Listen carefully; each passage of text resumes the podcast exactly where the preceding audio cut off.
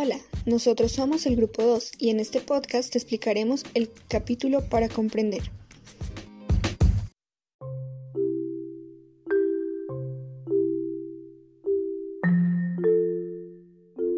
El capítulo comienza por exponer el pensamiento de Gadamer sobre el lenguaje y la comprensión. Gadamer pone el lenguaje en el centro de la hermenéutica filosófica del siglo XX en la frase, el ser que puede ser comprendido es lenguaje. Para Gadamer, el lenguaje es el medio universal en el que se realiza la comprensión misma.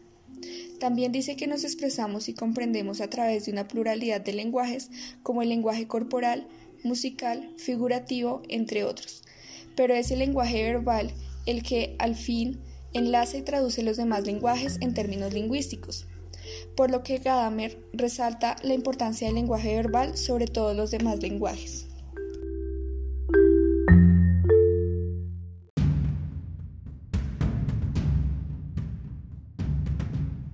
Esta posición que plantea Gadamer se convierte en un punto crítico de diálogo en corrientes filosóficas. Algunos como Derrida, Habermas y directamente Heidegger y Gadamer debatieron estas posiciones, mientras que para Heidegger el lenguaje es la morada del ser, para Gadamer, como ya se mencionó, el ser que puede ser comprendido es lenguaje.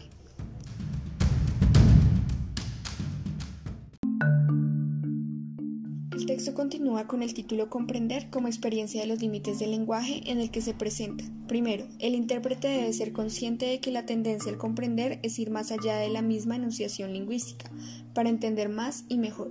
Segundo, muchos intérpretes de la frase de Gadamer han identificado ser y lenguaje, identificación que el autor no deseaba porque Gadamer le confía a la hermenéutica la tarea de indagar sobre lo comprensible, no sobre el ser.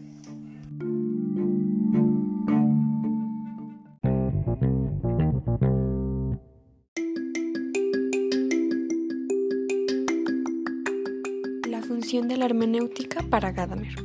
La hermenéutica debe evitar considerar las propias subjetividades interpretativas como válidas, para todos o para muchos, sabiendo que las aserciones que producen dependen en gran parte de los contextos con los que se encuentra o que recorre.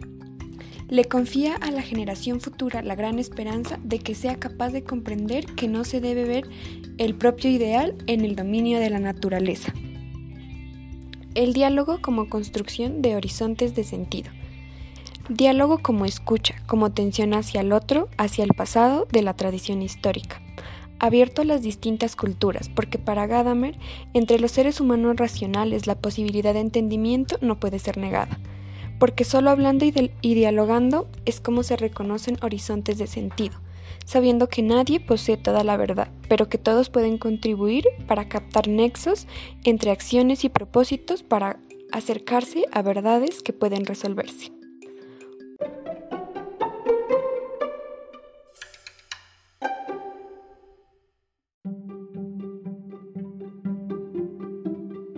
Interpretar el mundo es cambiar el mundo, ya que éste está dirigido por nuestras intervenciones. Para asegurar la virtud de la ciencia, Gadamer sugiere tres requisitos de base. Primero, una clara cognición de las cosas que evidencie la racionalidad de los asuntos, superando la tradición. Segundo, la firmeza y la constancia durante el camino, evitando caer en conclusiones definitivas. Y tercero, la modestia, que permite el debate con el otro, ya que acoge y da apertura a las razones que permiten el diálogo.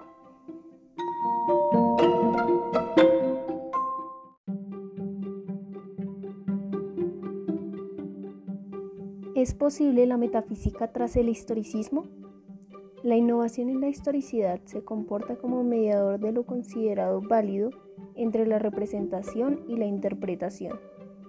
El lenguaje es el medium que nos permite el acceso al mundo a partir de corpus interpretativos que contienen representaciones normativas del mundo, desde la Biblia hasta las obras clásicas que nos muestran cuestiones relevantes sobre las que podemos estar o no de acuerdo.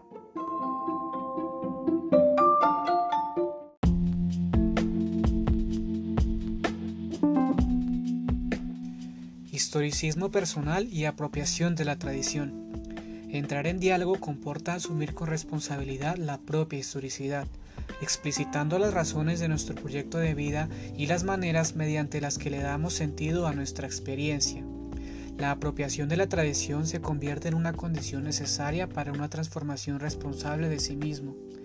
La representación de contextos y espacios da la atribución de sentido que es siempre un descubrimiento y la línea que guía el comportamiento.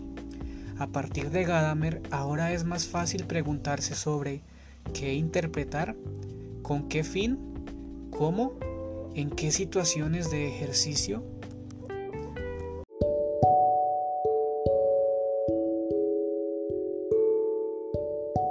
Pertenencia a la tradición y distanciamiento. La hipótesis de deconstrucción de Derrida no busca negar o abandonar la tradición, sino superar la idea de continuum buscando las diferencias. Para Derrida, la tradición y el lenguaje son lugares en los que la interpretación se deposita en formas distintas y en las que es posible captar un sentido unitario, ya que son textos sin voz. Negando con la deconstrucción y la identificación de un significado, se sitúa la hermenéutica como problemática de las ciencias humanas, cuya tarea es construir una relación dialéctica en la que identidad y diferencia, pertenencia y distanciamiento convivan sin formas de prevaricación recíproca.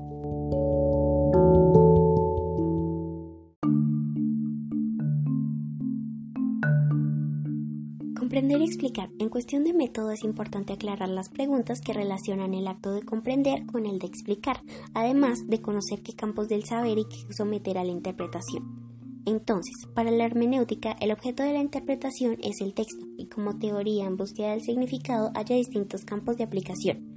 Por otro lado, Gilday considera objeto de interpretación toda manifestación del espíritu humano, gestos, palabras, música, arte, órdenes económicos, políticos y religiosos. También Ricord sostiene que donde hay un problema de significado hay una cuestión de interpretación y él aplica los discursos a las acciones y los comportamientos. Por último, Weber capta una implicación recíproca entre comprender como categoría específica adecuada para indagar la conducta humana y explicar como categoría capaz de evidenciar las causas y efectos de una acción y desempeñar una función de control del proceso interpretativo.